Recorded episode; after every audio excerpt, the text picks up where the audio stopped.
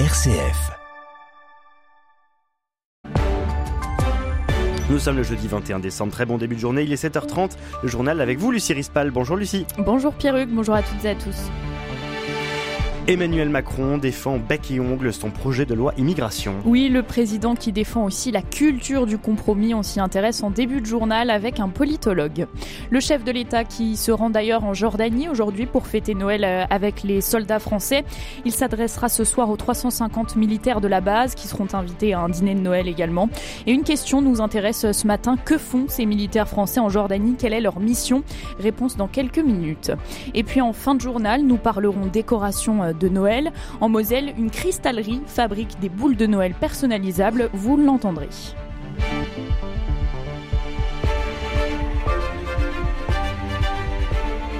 Au lendemain de l'adoption du texte sur l'immigration, Emmanuel Macron était euh, hier soir l'invité de nos confrères de l'émission C'est à vous. Il a fermement euh, défendu le projet, je cite, c'est le fruit d'un compromis, c'est le bouclier qu'il nous manquait, alors qu'une partie de sa majorité s'est fissurée à l'Assemblée.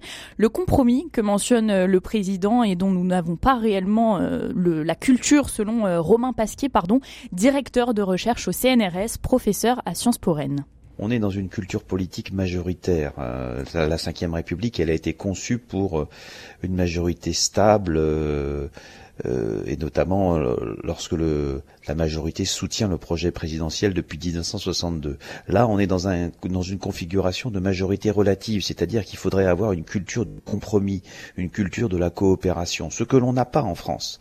Donc les négociations sont extrêmement difficiles et extrêmement brutales.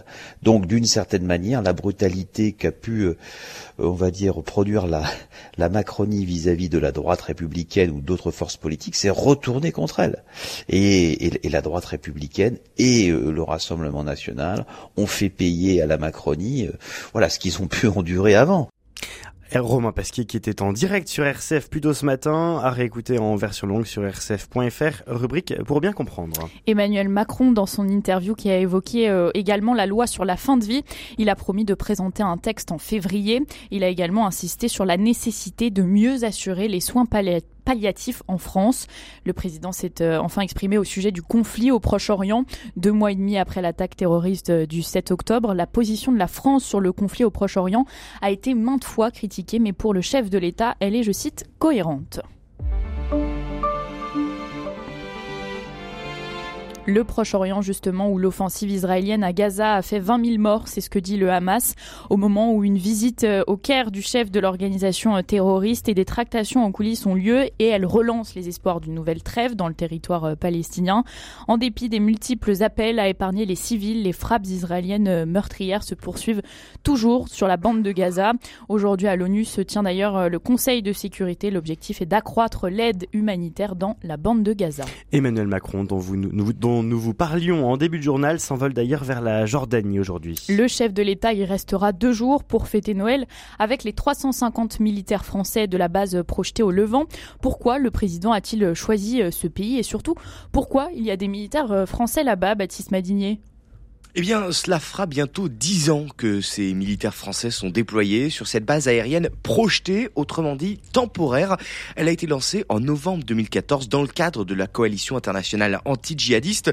Les militaires sur place interviennent donc sur des missions de renseignement, de reconnaissance et parfois de frappe, principalement en Irak et partout où se trouve l'État islamique. Le ministère des Armées parle de 1570 frappes euh, françaises qui ont détruit 2400 objectifs en Irak et en Syrie depuis 2014.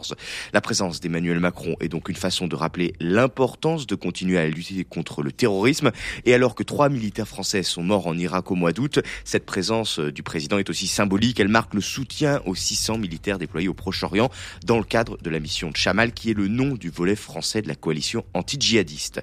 Le dîner de Noël du chef des armées avec les militaires est une tradition, mais le choix des bases s'est sensiblement réduit ces dernières années, la présence française euh, étant euh, de plus en plus contestée, notamment en Afrique. Dernier retrait en date, les militaires déployés au Niger. Et notez qu'Emmanuel Macron rencontrera également le roi de Jordanie, Abdallah II, lors de son déplacement. À 8h10 sur RCF, on parlera de cette visite d'Emmanuel Macron auprès des troupes pour fêter Noël avec Monseigneur Antoine de Romanel, évêque aux armées. Nous lui demanderons notamment l'importance que revêt cette fête de Noël pour les militaires. Dans le reste de l'actualité euh, internationale, il y a aussi les élections générales qui se poursuivent pardon, euh, aujourd'hui en République démocratique du Congo. Elles ont été interrompues hier à cause de problèmes logistiques qui ont empêché l'ouverture de certains bureaux de vote. Et selon l'opposition, transformer le scrutin en chaos total. Le président sortant, Félix Tshisekedi, 60 ans, brigue un second mandat de 5 ans. Venons-en maintenant au scandale du Mediator. Dernier euh, volet en date de ce feuilleton judiciaire avec hier des peines alourdies de façon significative par la Cour euh, d'appel de Paris, Laurette Duranel. Les laboratoires Servier ont été reconnus coupables de tromperie aggravée, d'homicide et blessures involontaires, mais aussi d'escroquerie, délit pour lequel le groupe avait été relaxé en première instance en septembre 2019.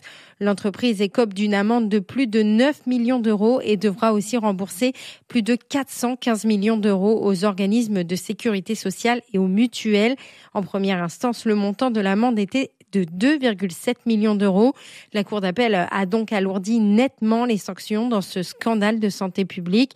Le médiateur antidiabétique utilisé comme coupe-fin avait continué à être commercialisé par Servier malgré les risques cardiovasculaires graves avec à la clé des centaines de décès et des centaines de victimes lourdement affectées.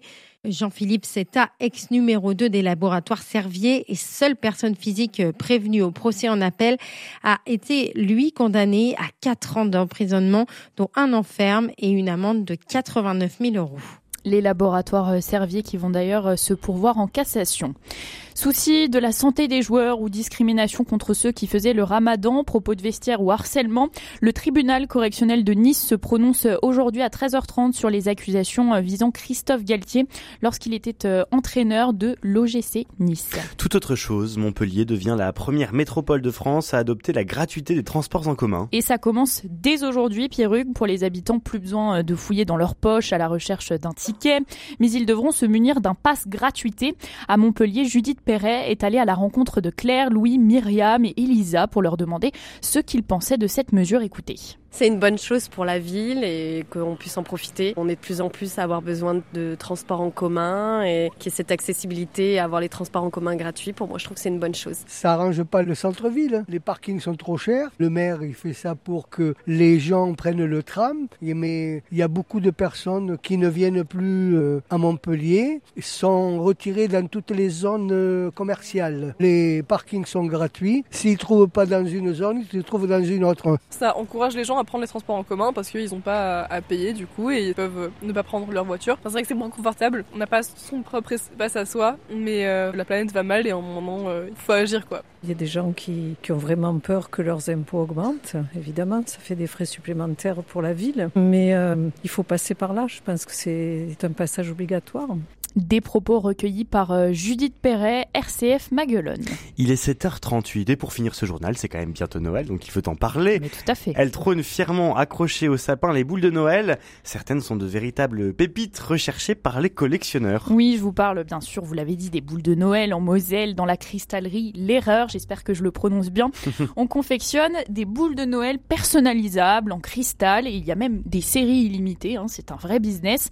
Arnaud L'Erreur euh, est co-gérant de la cristallerie. Il nous dévoile euh, ce millésime 2023 comme on peut dévoiler euh, le millésime des vins. Écoutez. On va toujours avoir une création qui est dans les traditions de Noël. Hein. Cette année, c'est donc le Père Noël. Donc on a décidé de mettre à l'honneur le Père Noël, à le fondre dans une boule en retravaillant un peu cette forme, en y laissant également un petit espace libre dans lequel les gens, quand ils viennent chez nous en magasin, peuvent personnaliser directement et gratuitement. On ne peut pas dire qu'on connaît la crise, au contraire, on a depuis 5 ans toujours augmenté notre volume sur la boule événementielle. Un peu comme Meisenthal, les gens font la collection, donc chaque année ils sont impatients de trouver la nouvelle forme, avec ce qui nous différencie toujours cette idée plus traditionnelle, une vision des formes et des personnages qui représentent Noël. C'est pas notre activité première, mais ça représente quelque chose comme 15-20% de notre chiffre d'affaires, ça va être sur la boule de Noël. On fait également beaucoup de luminaires et de pièces de décoration qu'on vend tout au long de l'année.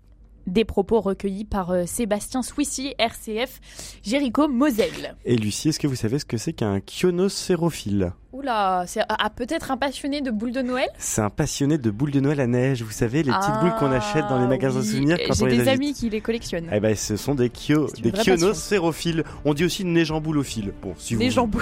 Voilà. C'est compliqué hein, à retenir. C'est compliqué aussi à dire à 7h39. Euh, Très bonne journée, euh, Lucie Rispal. On vous retrouve à 8h pour le rappel des titres.